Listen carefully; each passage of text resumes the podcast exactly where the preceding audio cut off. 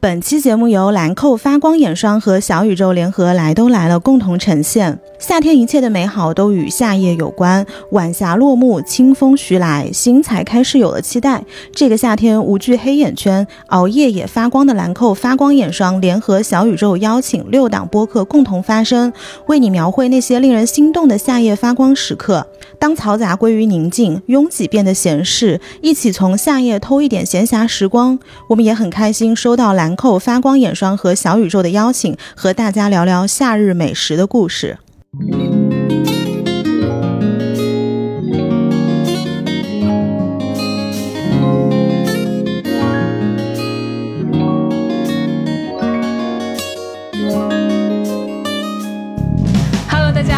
欢迎来到来都来了，我是主播丸子。Hello，大家好，我是李扣。今天要跟大家聊夏日美食，我就特别开心。就感觉聊了就吃了，是不是有点这种感觉？对，嗯因为因为那个众所周知，我非常喜欢过夏天，就是夏天对我来说，就是感觉一年当中我在活的季节。嗯，而且因为我生日就是在夏天嘛，就是前阵子才过的生日，所以我可能会对夏日有一个情节在里面。嗯而且我个人会有一个过夏天哲学，就是夏天它就是很明显给你一种它很快会结束，所有的美好它它就。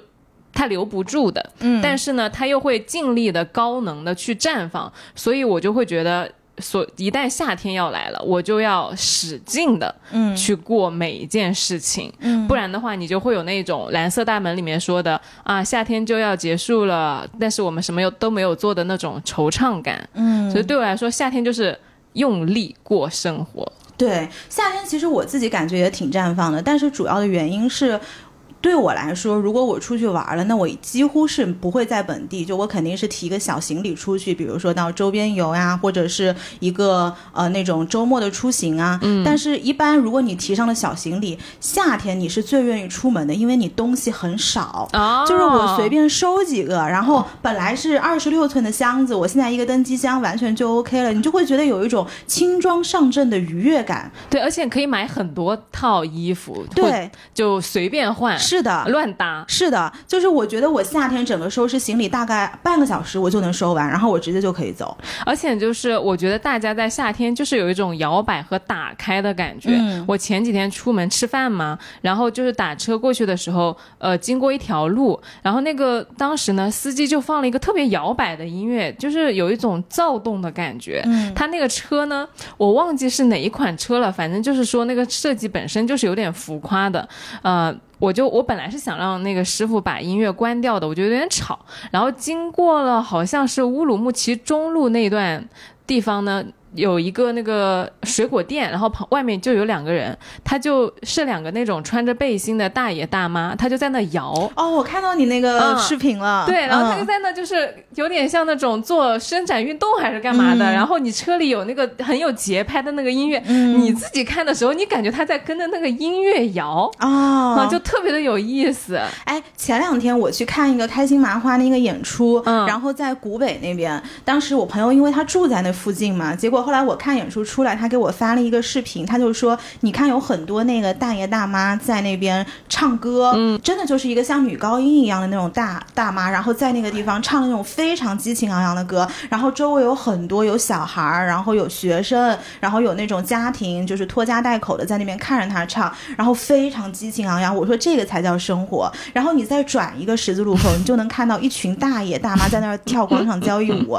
就是你夏天特别能有这种非常有生命力的事情。没错，嗯就是感觉所有的生活从下班你冲出那个冷飕飕的大门开始，嗯乐让朝你涌过来，感觉生活的节奏和快乐都朝朝你涌过来。是，然后夏夜过的方式，我觉得也非常的多种多样。对，它的氛围不一样，它的节奏不一样，和你在的场合不一样，也会让你有一种我今天在非常高能、非常释放的，呃，有节奏感的过。然后第二天，哎，我就摇着个扇子在房间里空调里面看书，就每天过得有一种。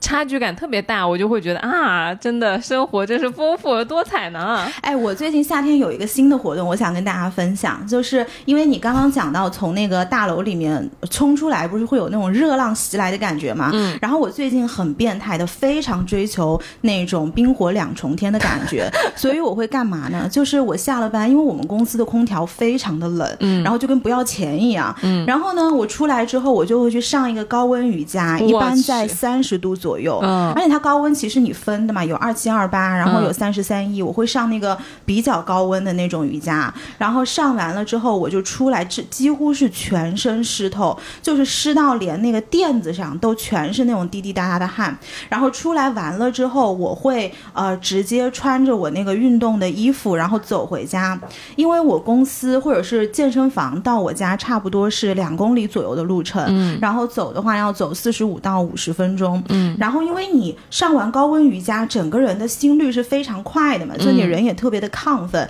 然后我就会打开一些就是比较西海岸的音乐，然后走巨快，我就发现那同一段路 冬天要走五十一分钟，然后我夏天我最快四十三分钟就能到家。哦，对，而且你在听音乐走的时候，你感觉你在户外蹦迪。是是是，所以就是那个人的心情是特别好的，就是你说的，我感觉我所有的毛孔全都张开了，然后都在拥抱现在这样的一个生命的状态。哎，你能做完那个高温瑜伽吗？我能，但是我昨天有一点不太舒服，因为昨天其实我去加班了，然后我去上了一个高温瑜伽，它有一个就是类似于顶那个胸椎的动作，然后可能我这一周因为太忙了嘛，就是坐办公室坐时间太久，所以颈椎有点压迫，开不开？然后它一顶胸椎，我整个就觉得头晕目眩，后来我就出来了，因为里面又是高温，然后又是汗，又是顶胸椎，然后又是转颈椎什么的，然后当时出来头晕目眩，我就那个就是平地躺了一会儿，然后马上就好了。对，因为那个课我也上过，我是跟不完的。对，就我到后来我就会放弃做动作，哦，太热了，真那个汗就是哒哒哒的滴在那个热了 瑜伽垫但是就很爽，而且你从里面再出来的那种冰火两重天，然后外面又是冷气，你知道吗？然后你又觉得你所有张开的毛孔一下都收缩了，就是有一种在冰岛泡温泉的感觉。我跟你说啊，我作为一个中医爱好者，我必须要提示你，就是当你毛孔张开的时候，然后冷气灌进来，其实是寒气入体不太好的，但是就是很爽，就是那种你知道吗？有一种那种我为了爽然后不要命的那种感觉，对对对，就跟熬夜有点像，是就是你说熬夜健不健康？不健康，但我就要熬。对的，然后你那个毛孔嘛，就是你呃凉了之后，你又出去，然后毛孔又张开，然后哗又走回家，然后毛孔又收住了。我每天这个毛孔张力收缩收缩要好多次的。你真的好变态，但是真的很爽。好，我们说回来啊，就是那在做完了瑜伽，或者说在我们享受完了下班之后的那个快乐瞬间，我一般啊是在就是去吃饭的路上最开心。嗯，就是你奔赴那个。吃饭的地点，嗯，你打车的时候，你心想的，你马上要见到你的好朋友了，对，然后你想到，就待会儿你们肯定就是能说很多很多话，然后吃很多很多东西，你。当时那个期待的心情，我觉得是多巴胺飙到最顶点的那个地方。嗯，然后其实其实到了那呢，你也就还好。对 对。然后我先说一个，就是我最喜欢的最近一次夏天吃饭，就是我们跟凑近点看串台之前去吃的那个叫什么微黄。哎，那家店很好吃。我跟你说，那家店是我的长乐路食堂。那家店真的很好吃，因为以前我听别人讲过很多次那家店，但是好像不太好排队。对对。所以每次我都觉得，哎呀，那一家小店还要排队，我就不太乐意。对，然后那天我们正好是没排队，然后又吃上了，确实是好吃。真那家店就是我我特别喜欢的朋友，我就会都会带去，因为我跟呃蒋依依之前有一个说法，我们就是说我们不会跟那种就是不熟的人带过去吃，因为有一次我带一个就是没有特别熟的朋友，他就会觉得说你带我来这里就是。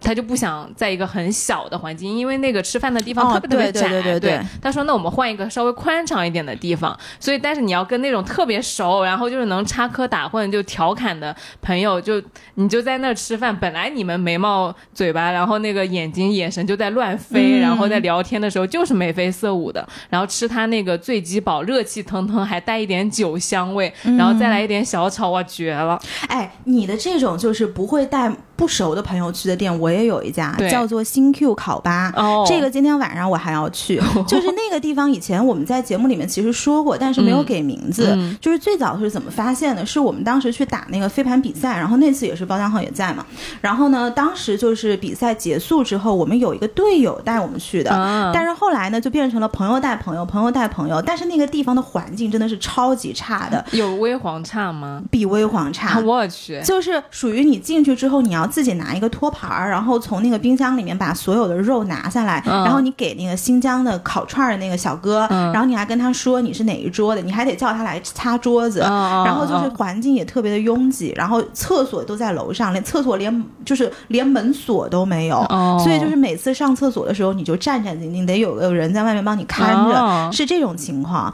然后，但是就真的是非常好的朋友，每次我们几乎，尤其是夏天，就是运动完了之后，都会去那儿吃烧烤、喝啤酒什么的。哎，我昨天也有个朋友带我去了一家他自己的私人小店，就是当时我们本来想去吃荣小馆的，嗯然后馆前面排了二十几个人，然后他就。战战兢兢的问我说：“你介不介意吃饭的环境？”我说：“我不介意啊，就是我都喜欢微黄那种地方。”然后我说：“我肯定是不介意的。”然后他说：“那我带你去一家就是我喜欢吃的一个小馄饨店，然后就是也是在一个什么新天地旁边的呃一条街上，然后怎么着，然后。”呃，他去吃，他说这家店就是他以前在小红书上班的时候，就是会召集朋友一边吃一边骂嗯，公司，然后哦你就会吃的很香。哦，对是的，就是这种小店，我觉得反而是寄托了大家非常多的情感和故事的。对，而且如果我的朋友愿意带我去这些小店，其实我内心是高兴的。对的就是意思就是你其实把我当自己人，哎你没有需要这种跟我表面上的一些，比如客气啊、寒暄啊，或者是所谓的高大上啊、所谓的排面啊、体面啊，就是我们东西这些东西都拿掉了。是的，我只想跟你谈感情的那种店。是不是？一般关系推进的话，就会去这种店。对，是的。我记得就是我以前在厦大的时候嘛，就是那个时候不是想谈恋爱吗？然后在约会的时候，嗯，对方也是，就是他会很小心的说，嗯，你你介不介意就是一些环境不好的，呃，比较乱的店？然后我当时说。啊、没关系，无所谓。然后他就特别高兴，然后就带我去吃了一家当时在厦门特别有名的夜烧烤摊，我现在都不记得叫什么了，但确实是越是这种乱乱的苍蝇馆子，越是香就越是开心。哎，我前段时间在呃社交媒体上刷到这样一句话，我觉得非常适合，嗯呃这种小店。他是这么说的：他说，据说这才是相遇的意义。不想和你聊世俗，我想和你聊你的童年记忆、你的幸福时光和至暗时刻。想和你聊你是怎么一步一步走到今天的，有什么遗憾，错过了什么人，谁保护了你，谁又激励了你。想和你聊你的故作坚强，你的谎言和逃避，你为了自保而不得已的小阴暗。想知道是哪句话给你力量支撑走到了今天。想和你聊你对未来的期待。你不觉得这种店才是能够符合这以上所有的，就是我们真正所谓两个人相遇的这种真情实感承载的地方吗？你你，因为你放下了你所有的身份和习惯，你就去融入那里。当那个时候，其实你就只是你而已。对，对就吃大排档就是最快乐。是，所以就是凑近点看还是有福气的，真的是吧？是的，这家嗯店真的是非常无私的分享给大家。，是，但是它其实很有名了，我觉得大家都知道，嗯只是不知道我们这么喜欢而已。对对对，然后除了这种就是特别热闹的小店，哎呦，接下来我要分享一个就是上海的，就是小酒馆。因为因为其实在上海呢，不可避免的就会谈到一些比较小资啊，或者说有一些调调的那种小酒馆。嗯，这种小酒馆，我觉得其实也很多见，尤其是对于。哎，上海精致白领来说，嗯就你知道最近 季森东那个视频是，出了之后，所有人都在私信我们，对，说说这个叫什么来着？上海精致白领听的播客，是，我们回应一下，来给你们分享一个，啊就是上海精致白领会去的那家那个小店。然后我刚刚停下来去给大家找了一下那家店的名字。我就没有找到那家店的名字叫什么啊但是它在就是长乐路那个米米拉头冰淇淋一直往前走的、啊呃一个中间的那个地段，反正如果你们经过，你们肯定是知道的。嗯，就它会有一个外面有橱窗，然后外面摆了一排的酒瓶子，你能看到里面的人在吃什么的。哦，对，而且它应该开了挺久的，是换过一次呃装修的。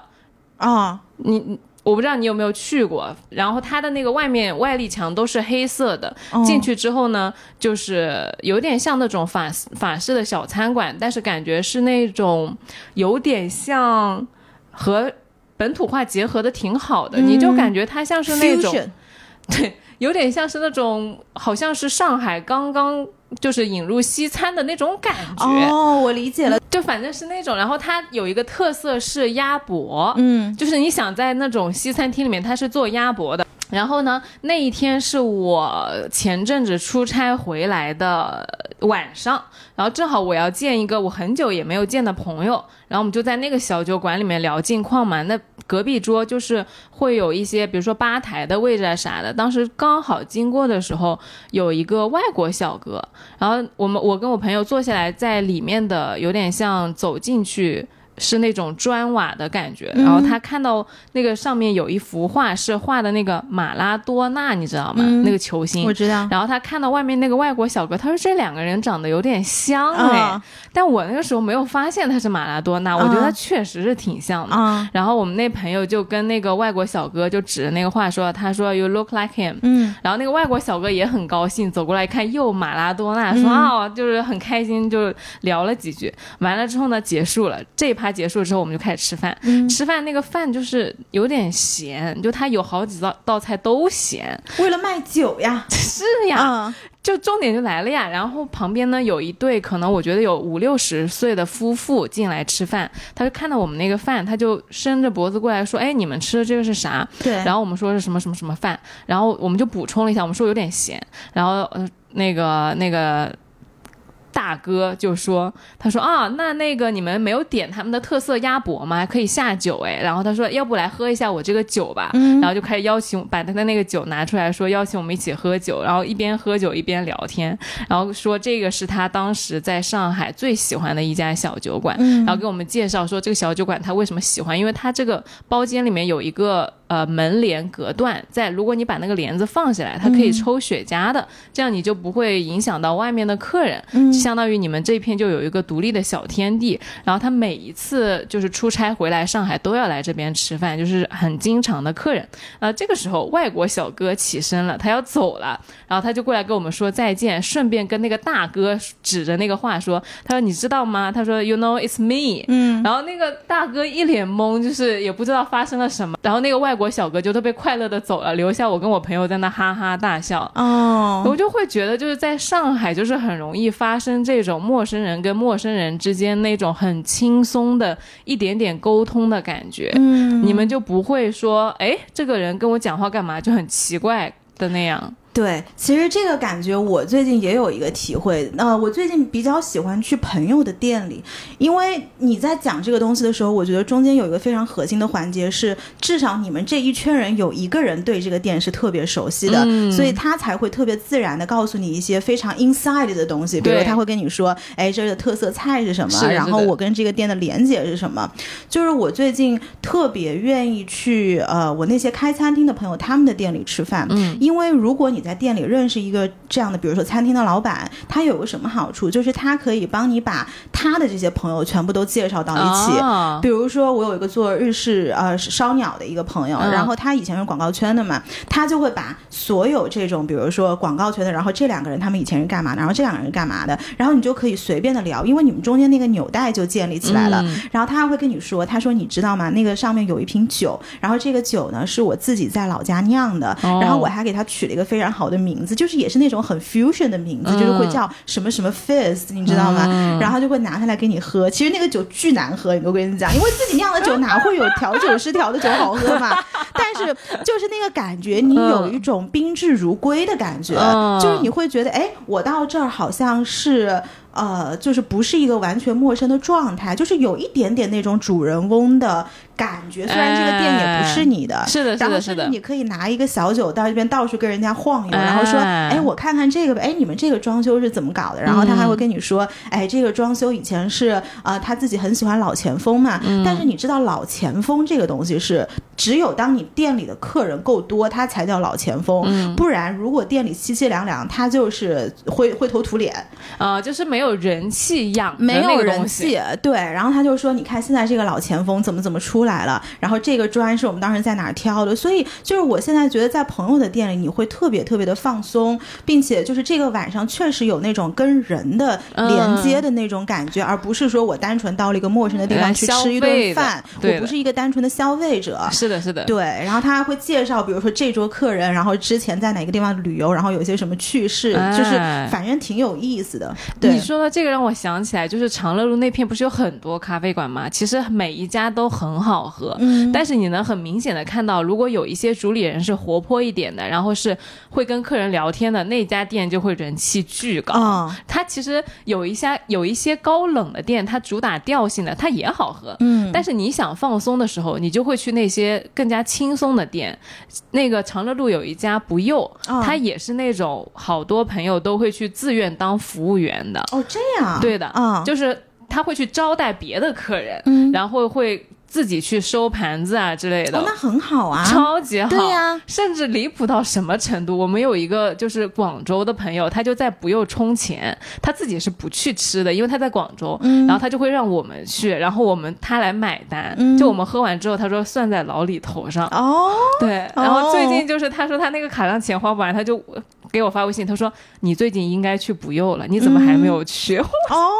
对。那这个真的是还挺不错的，这个感觉，就是有一个店把你们这些人都连起来了。是的，是的，嗯而且还有一个店，就是我经常在微博上发，就有很多朋友问我的，叫新斋嘛，啊就是去喝茶的那个主理人，也是一个特别能把他那边的客人联系起来的。他就会跟我说啊，这个是之前做设计的，然后这个是 ICICO 的店长，然后这个是啊什么什么之前做手工的、做茶的之类的，你就能在那儿认识他那一帮朋友，确实也是很有意思。是是，而且就是这种人的人生，其实是要比我们上班族要来的丰丰富的多了。而且其实他是能接触到我们这种人的。之前他前阵子有一个就是中欧商学院的那个呃叫开班会啊什么的，嗯也是去那儿开的。哦，就你能看到他既能看到。我们这种人的人生，也能看到那种特别自由自在、不上班的，嗯然后搞艺术的人的人生，超级丰富。对，嗯哎呦，这个真的是太让人羡慕了。所以就是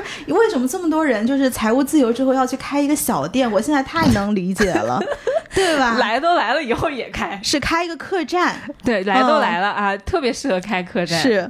然后接下来除了这种，我觉得这种属于轻松愉快的，嗯就是你能跟人有连接的，在上海特别容易发生这事。因为我为什么强调上海呢？我有一次回家去买衣服、买裙子嘛，然后我就当时另外一个顾客穿了一个吊带还是卡腰之类的，特别好看，我就去夸他，我说哇，我说你穿这条好好看啊，这条就是你的裙子，人家没有理我，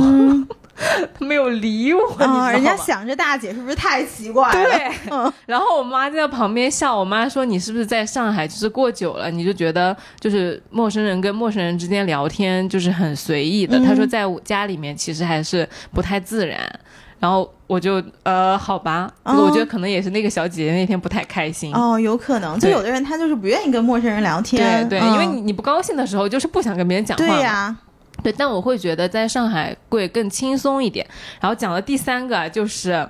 我以前前几年会比较容易发生，这两年好一点了，就是疯批的通宵，嗯，就就是那种你晚上其实已经喝完了第一趴，然后不尽兴，非要去喝第二趴，或者说去吃一点夜宵啊、烧烤啊之类的那种。啊，我印象特别深的就有一家叫三川十九，那家店就是当你晚上十二点被其他店赶出来了之后，你可以去的店。而且那家店的客人特别神奇，我不知道是因为我去的呃样本的问题，我每次去我都能看到一些形形色色的人。嗯，就很多店其实去的客户的画像是一样的，对，是，但那家店就是画风非常奇怪。嗯你在那儿吃烧烤，你仿佛就是附赠了你一个人间浮世绘，嗯，你就能看到这边的人在聊商业，大谈特谈；那边的人在讲艺术，然后就讲的神乎其神、天马行空。然后你跟你朋友坐在那吃饭，有一种我是谁、我在哪里、我在做什么的感觉。其实以前我在三川十九发生过一个特别有意思的事儿，就是你讲到这个呃，就是人间浮世绘嘛，就是我以前跟我一个同性的朋友、同性恋的朋友，然后去吃饭，嗯，然后呢，他是因为那个公司就在静安那家店的旁边，就是同仁路那家。然后后面呢，我们中午去吃 lunch，这 lunch 很简单嘛，然后就两个人坐下来就聊一聊你近况怎么样啊，我近况怎么样啊。嗯结果呢，他其实是那家公司的老板，然后他在公司是没有告诉他的员工他的整个性取向的事情的，嗯所以大家都以为他是一个异性恋。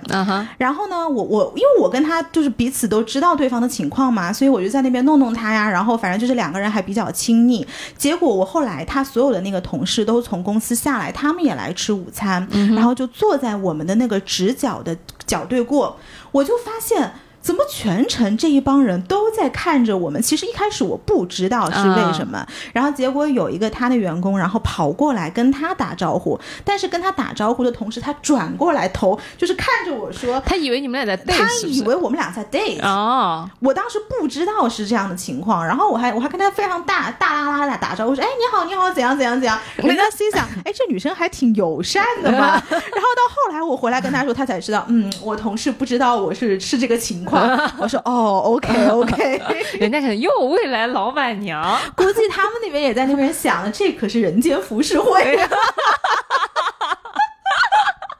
啊。三三十九心想，哎，我这个地位还可以啊，是啊，哎，其实真是可以的。每次我去也遇到形形色色的人，是吗？然后我还带我妈去过，嗯但是我妈她就无法 get 这种人间浮世绘的这种感觉。就我说你能明显看到哪两个人是在谈商务的，嗯哪两个人以前是从国外回来的，然后哪两个人是 first date，然后哪两个人是就是可能中间有一些矛盾的，嗯你从两个人说话的神态一眼就能看见。是的，是的，是是的，这种通宵就会非常开心，但与此同时就会很累。但我说一句，他们家东西挺好吃的，哎，是，嗯。但是他们家吧，就是老不换那个菜单，就是因为他菜单也不是很多嘛，这种嗯所有的烧鸟店其实菜单都不多，所以我哎，我最近发现一家我觉得也不错，可以跟三川十九媲美的，叫做鸟泽，啊，在那个静安嘉里南南楼的一层，嗯，对他们家的几点？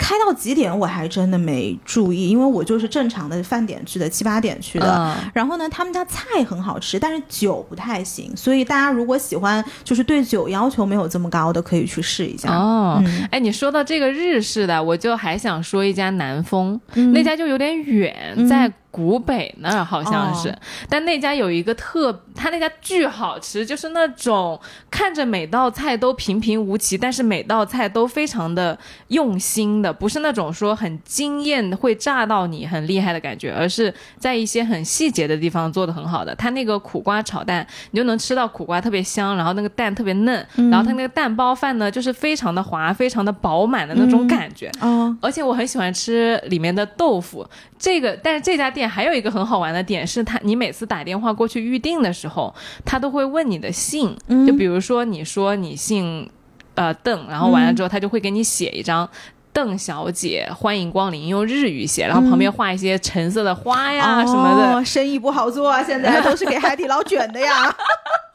然后就放在你桌上。然后有一次就是。呃，我给我给我朋友订，嗯然后我朋友姓柳，完了之后呢，我订的，他以为我就是我姓柳呢，嗯然后他写了个刘女士欢迎光临，然后放在那里，然后我们去了之后，我就非常开心，我说这张请你收好，嗯刘女士。就你如果要玩一些整蛊你朋友什么，我觉得那那个地方还挺合适的。哦，是，哎，我觉得现在这些店真的是服务，真的是被卷到了。前两天我们不是跟那个 Steve 跟 C 总他们去吃饭嘛，但是你嗯还没来。然后那天我那个鞋有点不太好，嗯然后中间我我就坐下来嘛，我就说我这鞋底好像有一点点开胶。我其实是跟 Steve 跟 Cici 在说的，然后结果后来旁边那个服务员就是。端着五零二胶水就过来了，他就说：“他说我不好意思，我听到你们的对话，然后我来帮你把这个鞋底给摘一下吧。”然后我当时就想，你看这海底捞给大家做了一个什么榜样？就是所有的服务行业的人，就是应该是怕但又很好奇，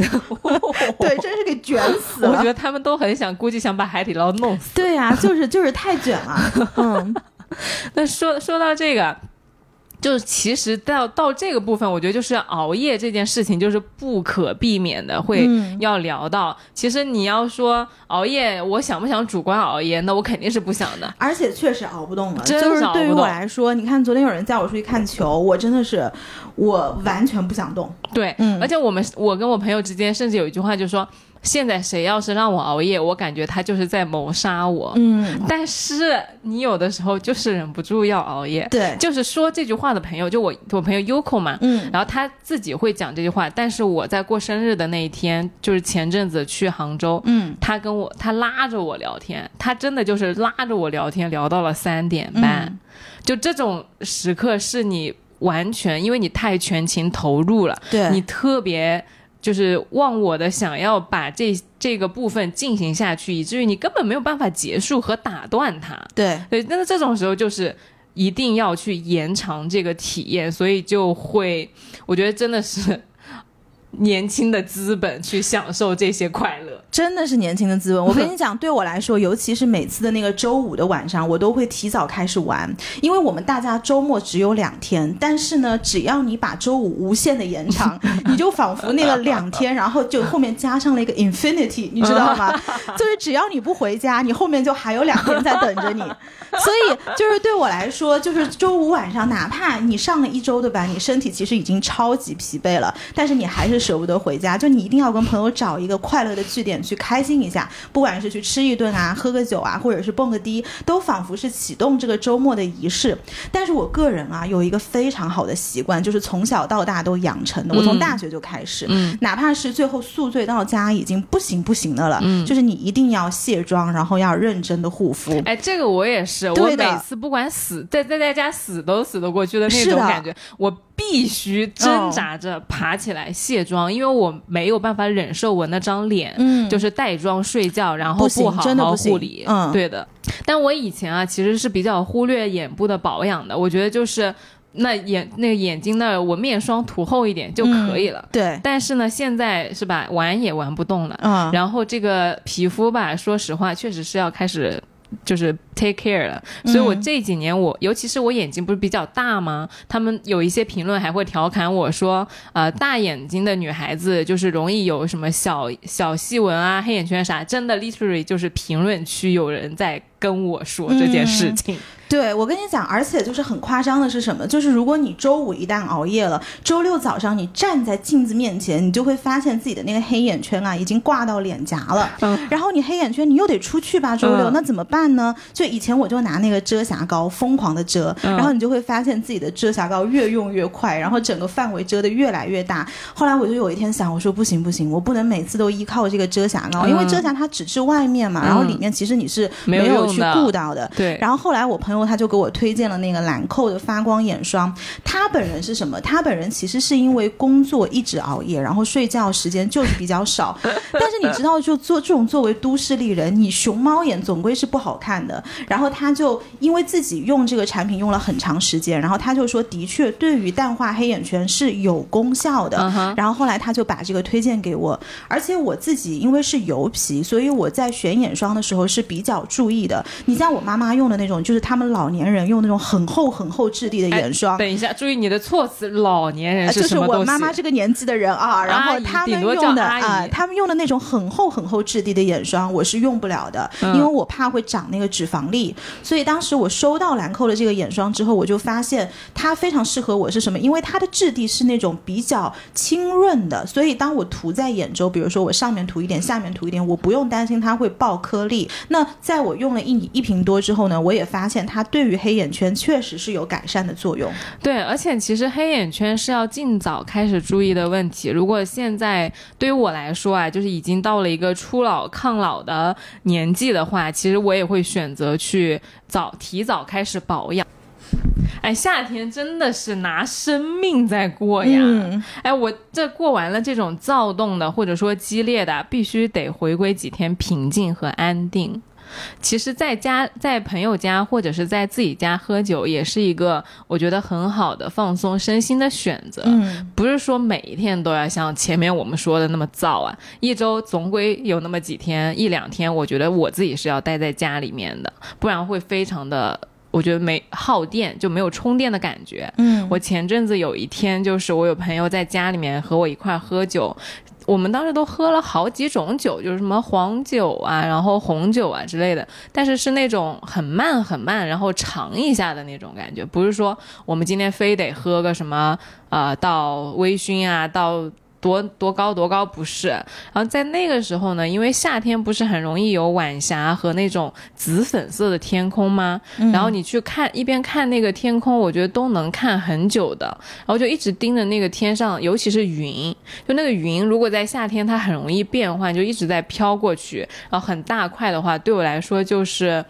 嗯，感觉我可以一直看，一直看，不要来跟我讲话，我就一直坐在那里。嗯，之前我去云南玩，呃，前几年前就是玩了两次，一次都有半个月，每天晚上我就一个人骑着那个车出去追那个跑得很快的云。然后云南嘛，又是那种很广很广阔，对，本身就是云非常漂亮，而且一两分钟它就能给你变换好几种颜色的。嗯，那个时候对我来说就非常的满足。这个时候就应该点外卖，嗯，是有一些外卖我觉得特别特别好吃的，一个是刚刚我们讲的微黄啊，其实也是可以点外卖的，你是可以把它叫到家里来。我看过，但是它外卖品类很少哎，有有有鸡包的呀，就是那个最。花雕鸡是可以点过来的哦，嗯，我吃的品类是可以 cover 的，好吧，嗯，然后还有一家我觉得很好吃的那个 Bella 那个啊披萨，也是我在长乐路的食堂，对我知道那家，对，那那家我经常什么金枪鱼什么，对对，就那个东西我一个人能吃两份，对对对对对，那个东西。巨爱，那个东西太好吃了，这种平静的夏夜我觉得特别特别需要。然后还有一种是我最近的体验，就我们前阵子不是录了跟叶斌老师的呃心理咨询的一期节目嘛。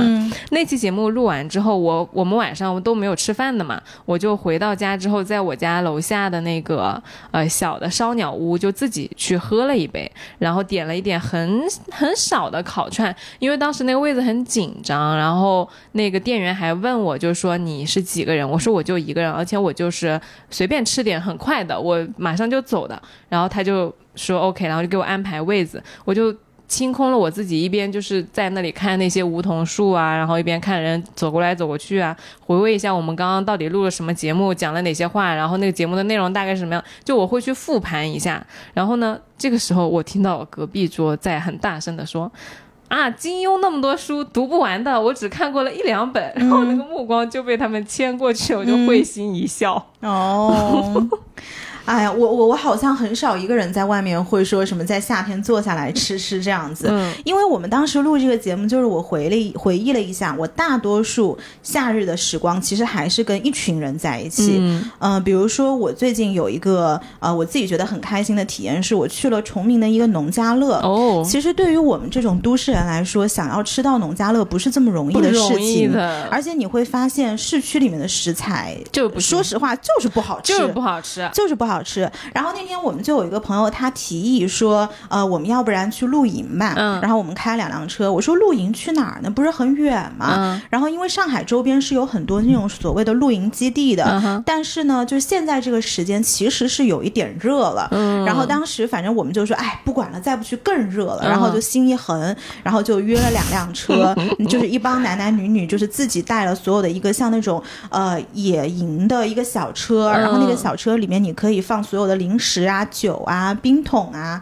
然后还会有一些比如纸巾啊这些东西，然后全部都带上车之后，带了两条狗，我们就去到那个崇明有一个叫 Utopia 的一个呃露营的基地。嗯，就以前我们会觉得露营是不是在晴天的时候露是最好的？嗯，但是那一天好死不死是一个周日，我们碰上了那种晴天马上要转雷阵雨的时候，就有一个周日上海下雨下的超级大的，然后当时我们去之前还很担心，我们周。六的时候还在说说，哎，那这个如果周日下雨了，我们是去还是不去？嗯，就是我们几乎是周日早上才定的，说那要不然我们就出发吧。嗯，然后我们当时说，如果太雨太大了，我们就去水果洗澡去泡澡去。对，就这帮人就是这样子。哎，其实淋雨是一件很快乐的事哎，但是露营淋雨其实没有什么很快乐的。然后后来因为周日早上其实天气还 OK 嘛，然后我们就直接两辆车就开到崇明了，差不多两个小时左右。然后刚刚到崇明的时候，就有吃一家。呃，大众点评上排行非常高，然后我们直接就是到了当地之后，你一出那个崇明的隧道，你直接就可以就落地的第一家店，然后名字我有点忘记了，但是所有的东西都超级好吃，那个白灼鸡就是你肥到就是你就是入口即化。而且他很多就是菜单，就是老板也是那种非常随意的，哎，你们今天吃什么？然后我就说，那你们什么东西卖的比较好？然后他就来给我们推荐，比如我们有什么这个鱼啊，然后那个鸡啊，然后还有一些什么蟹呀，然后现在不是也吃蟹的季节嘛？然后呢，反正吃好了之后，我们就跑到那个露营基地去搭那个帐篷了。嗯那天那个露营基地只有我们一群人，啊，整个露营基地只有我啊们，就是因为确实是热了。嗯。对，然后我们就把所有的那些小桌子全部都搭出来，然后我们自己还带了一个露营的躺椅，然后包括有那个什么月亮椅啊，然后你就会发现，之前我们不是在 Podfest 搭过一次那个、那个棚吗？你会吗？那搭的完全是错的，我跟你讲，啊当时 Steve 搭的完全是错的。，Steve 老师，完全是错的。然后那天我学了一下正确的那个扎营的方式嘛，然后就是扎起来之后，就是一帮人在那儿吹水吹一个下午，然后你就慢慢看到那个天气从。呃，阳，然后慢慢转了雨，嗯。然后因为我们又坐在河边，你就会发现那种夏日的阵雨刚刚下下来的时候，突然所有人本来都在聊天，然后就突然就安静了，就全部都在那儿听雨的声音，然后有一些躺着，然后有一些你 Stacy 也在嘛，他就开始画画了，哦。对，然后有一些就是在那边就慢慢就睡着了，然后当时我们还带了音响，然后反正就是在整个环境当中，我们就会觉得这个夏日确实是非常的值得。然后反正就是那天在呃整个这个下来大概有两到三个小时吧，嗯呃很热，确实是很热，嗯但是呢确实也蛮开心的。然后到晚上六七点的时候，我们才冒着雨，然后往市区里面开，堵车堵得要死，然后回家的时候已经八九点了。哎，你说对到这个露营啊，我前阵子不是出去培训吗？然后最后的结尾，其实我们晚上也在外面点烧烤，就坐、嗯坐在也是水边，然后树边，因为我们找了个犄角旮旯。然后当时我们说，就体验一下本地的烧烤有什么好吃的，什么都其他的东西都没有，就是很简陋的四个四五个人席地而坐，然后开始点烧烤、吃那个喝饮料啊什么的。然后当时其中有一个是露营发烧友，他带了一个户外用的灯，哦，那个呃露营灯啊嗯。对了，我当时另外还有一个朋友呢带了个音响，嗯，然后我当时就无语了，我说你们几个来培训的为什么要带这种东西来？对，然后他们说就是感觉会有这样的时刻需要用得上。对，对就是因为他们习惯了走哪都带着，然后嗯哎没想到那天晚上真的就都用上了。然后我们那朋友就说说现在的露营的装备卷的不得了，超级卷的，超级超卷。他说但是就是这种就是最野生的，其实。露营刚开始就是在外面这种野生的，一起吃烧烤啊，然后随便带个灯，带个灯，哎，结果到后面那个装备就是一整车都是非常昂贵的。是、嗯因为那天我们去露营的时候，正好有一个朋友，他们是做这个露营装备出口的，哦所以你会看到这个东西就是非常的专业，但实际上都是他们的产品，哦就是从仓库里拿了一下这样。但那天我有个什么体感呢？就是我们大家都认为露营的时候，好像你坐在月亮椅上是最舒服的，完全不是。是吧？你露营的时候，你要躺在地上，当你整个人接触大地的时候，那个时候是最舒服的。嗯就是这个感觉，可能讲起来你觉得我无法理解，但是下次做一次，如果你们再去露营的话，大家就能够明白我在说什么了。哎，那躺在草地上会是湿的吗？你底下是要铺那个露营毯的嘛，哦就是还是有露营的那些基础的，我们还是有基础装备的，好吧？也不是让你空躺在地上。啊，你这个让我想起来，我之前封控的时候嘛，我就把我那个室友的呃叫什么？野餐垫，然后放在我们那个小区有特别特别大的草坪，嗯。我就一个人把它铺在那，然后我就躺在那个地上，也挺开心的。是很开心，嗯。而且这个有点像以前，比如国外的那个学校里面，你会看到老外不是很喜欢叫什么 sun sun bathing 嘛，就是日光浴。嗯然后呢，你就会看到有一些同学在那个呃期末的时候，因为你人的压力特别大，他就会拿一个沙滩巾，然后在整个草坪上那个阳光照射最厉害的地方，然后就穿个比基尼在那儿就直接就躺在那儿晒。其实我我不知道这个的逻辑是什么，但是你人真的平躺接触到大地的时候，你的感觉是非常非常之踏实的，这跟你两个脚走在大地上完全是不一样的体感。你知道这叫什么吗？不知道接地气。哦。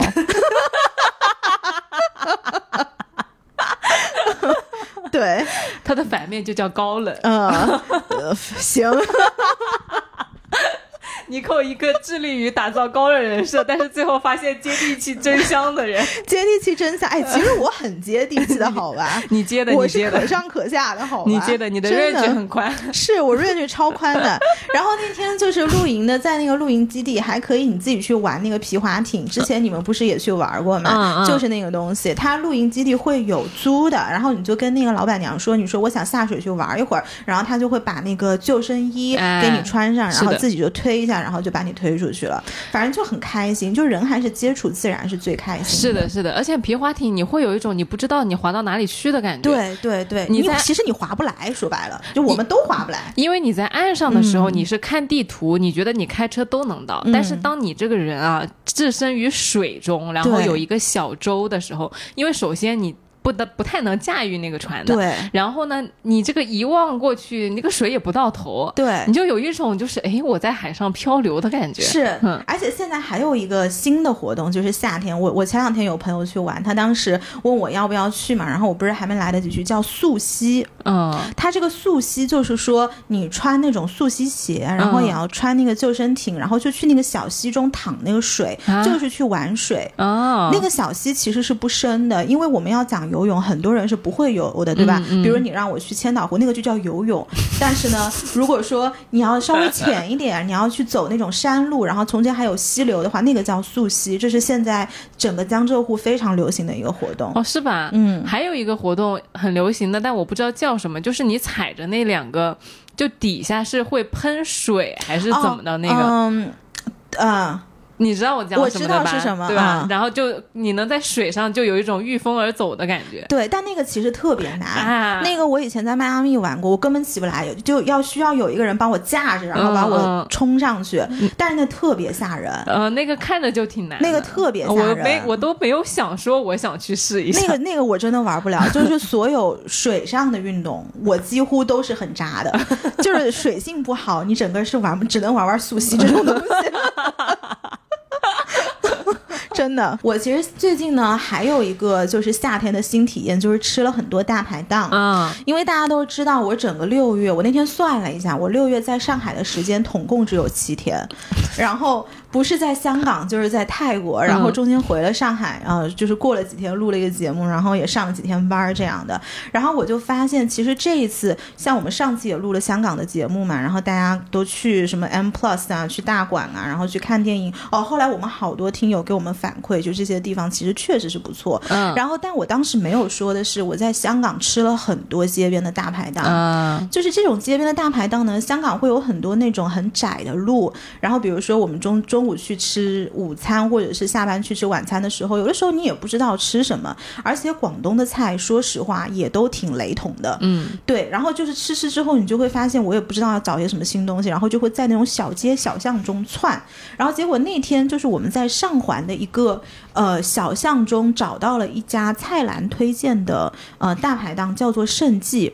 呃，他那个就是夏天，你想香港这么热，然后他就是搭了几个棚子，然后就野外大家坐下来，然后拿一个风扇对着你狂吹，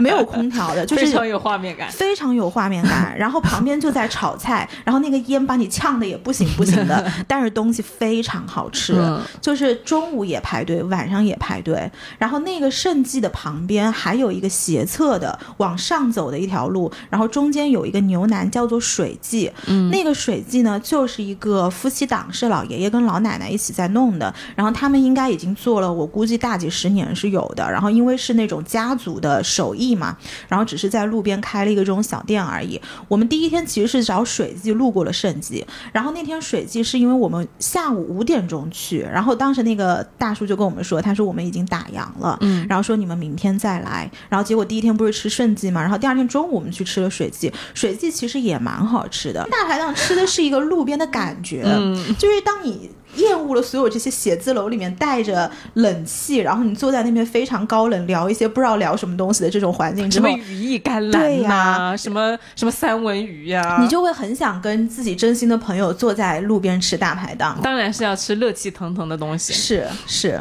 然后香港还有一个很有意思的地方就是兰桂坊。嗯如果嗯、大家很喜欢去兰桂坊的话，你就会发现呃有很多人蹦完迪，比如说三四点钟都会找一些吃的，因为你酒喝完了之后总归是要垫垫肚子嘛，然后嗯。肚子里面有一些东西，然后就会有两种食物是非常呃受欢迎的，一个叫 hot dog，因为那个比较快，啊就是热狗，然后路边你会发现很多那种外国人在那边排热狗摊，然后还有一个是火锅店，啊，就是那种。但是这种火锅店，它有意思的点在，大家进去的时候都有点醉醺醺，你知道吧？然后你就会发现一群人在那边吃火锅，然后吃到一半，突然有个人站起来，敲敲会筷子开始唱歌，开始 跳舞。然后，但是醉鬼们是这样的，只要有一个人就是把这个气氛带起来了，嗯剩下的醉鬼都开始了。然后这时候老板就会大喊一声：“哎，你们那帮人坐下！”对，不要闹，不要闹，坐下，坐下，坐下。你知道香港那种茶餐厅里面的老板也是特别有，就是有声有色，非常有范儿的那种。就哎，你们这帮醉鬼坐下，坐下，坐下。哎，很有意思。对，这个就是香港呃，就是兰桂坊一些火锅店会有的一些生态。然后就是后面我六月下旬的时候就跟我妈妈去泰国嘛，泰国你会发现也有很多路边摊，嗯，但是我对泰国的路边摊是有一点害怕的，为什么？因为我觉得不干净。就是哦泰国有一种路边摊叫生腌，那个生腌就是你把所有的这些生的海鲜，比如说三文鱼啊、哦蟹呀、虾呀，然后放到他们的那种佐料里面腌制完了之后，你直接就生吃的。这个是泰国路边很多没就是很多，那种，哎，它就没有熟，所以我对这个海鲜会有一点不放心。但是我这个人的个性呢，就是我又很好奇，所以我会去买来吃吃看。然后泰国其实还有一个非常有意思的路边摊，它有那种路边米其林、嗯，哎哎哎，对我就是想说那个，J Fair。哎，对，你吃上了吗？我其实我本来不是五月底要去看 Black Pink 的嘛，嗯然后那个我 J Fair 都订好了，嗯那个是要找黄牛去排队的。嗯如果你自己排的话，你早上六点钟就要去拿嗯好。是的，是的。对，但是这一次我去泰国的时候，我去买咖啡，路过了 J Fair，、嗯，然后呢？然后就发现看到那个炒菜的那个大大妈，然后涂了那个超超红的那个口口红红在那边做饭，好多好多人排队。然后我就看他们桌上的摆的那些食物嘛，确实是不错。但是你如果让我就是在泰国这么三十老好几度的这种天里面排这么久去吃那个东西，我也是不愿意的。那个我是看过一个纪录片的，是 Netflix 出的，嗯对他有一个纪拍录片对，我真的觉得那期非常好看。是的，他拍的非常好，然后就嗯整个包装的非常好。但实际上，我去过的朋友都说，呃，泰国类似于这样口味的店是很多的，对，哦，嗯因为因为嗯，怎么说呢，就是那，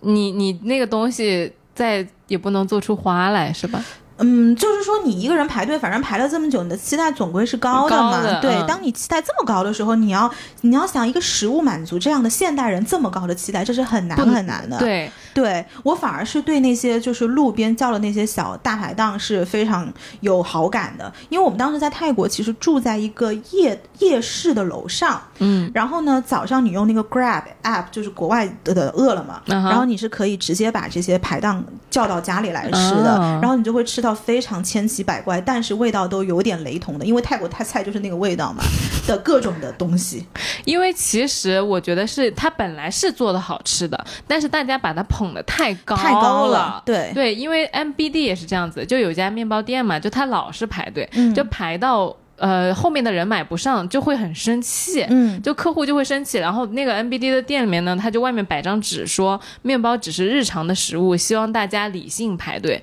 因为不然你买不到，你又要骂我，我也不想让你这样对子。对对，嗯，是的，所以就是夏天其实还是有很多食物是值得，就你夏天你会有那个探索欲，我去找一点哎新的东西来吃吃，来玩玩，来看看。是的，嗯。而且在夏天其实还会有一种躁动的荷尔蒙，或者说是那种情愫在动的。我今天早上还在跟我朋友说，哦，不是，他先说，他说我要谈恋爱，我要把我的注意力从工作里面就是分一点，分到我的生活里来。我说我也想谈恋爱，他说希望我们两个人不要只是说说而已。嗯对，因为到了夏天，我就是会对这种情愫有期待的。所以，其他时候你可能觉得哦还好，但是夏天就是啊，竟然没有恋爱，太可惜了。哎，那这个是我秋天的感觉，嗯就是夏天，我之前不是在节目里说了吗？就是拥抱拥抱的对全是汗，我不愿意。那个你是要那种秋天大衣的感觉吗？对吧？但我就是要那种夏天，就是那种 vibe 的那种感觉。嗯我就我记得最我最喜欢的一个关于夏天的情愫，就是两个人一起去玩，在在成都还对，在成都。然后他当时就是其实我们不熟的，然后他拿那个冰淇淋，刚看完大熊猫，那大熊猫的。粑粑是绿色的，然后他买了一个抹茶味的冰淇淋，然后他就吃了一口，放到我面前，他说贼好吃，你吃不吃？就是你有一种就被架了下来，然后我就就吃了一口他吃过的冰淇淋，然后那个时候就 somehow 你就心动了，就那种感觉，嗯嗯。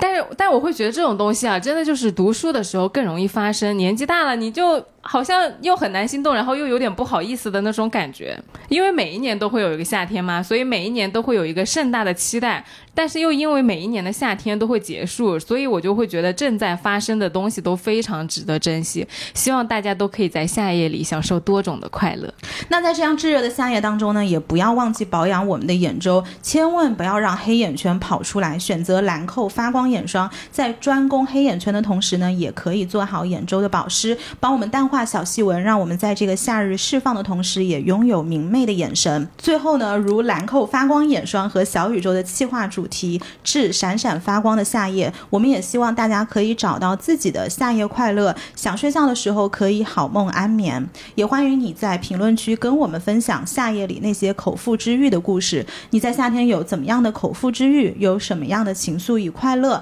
想听听大家的答案。我们也会从评论区为大家选上一些精。惊喜的小礼物，具体的规则可以看评论区的置顶。那今天的节目就到这里啦，还是欢迎大家每周收听。来都来了，你可以在小宇宙、网易云音乐、荔枝 FM、苹果 Podcast、Spotify 等各大平台找到我们。那也不要忘记在评论区跟我们互动，我们本期是有礼物的哦。拜拜，拜拜，希望你今天也开心。